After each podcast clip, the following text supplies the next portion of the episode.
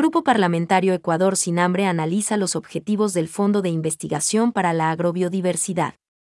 La jornada de trabajo que cumplió este martes el Grupo Parlamentario Ecuador Sin Hambre tuvo como propósito socializar, con ciudadanos en la provincia de Loja, el contenido y objetivos del Fondo de Investigación para la Agrobiodiversidad, Semillas y Agricultura Sustentable, FIASA 2023.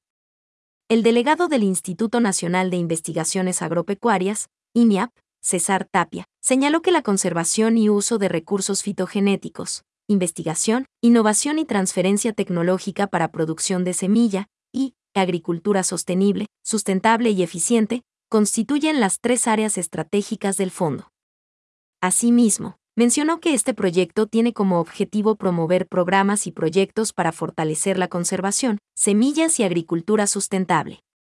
informó que para el año 2022, el Gobierno Nacional asignó 4 millones de dólares para este fondo, lo que evidencia su importancia.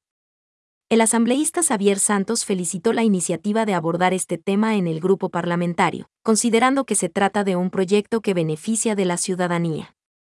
la legisladora Lucía Plasencia, presidenta del Grupo Parlamentario Ecuador Sin Hambre, agradeció la participación de los asambleístas y de ciudadanos de la provincia de Loja que fueron parte de la socialización, a la vez que anunció que este tipo de iniciativas se replicarán en otras provincias.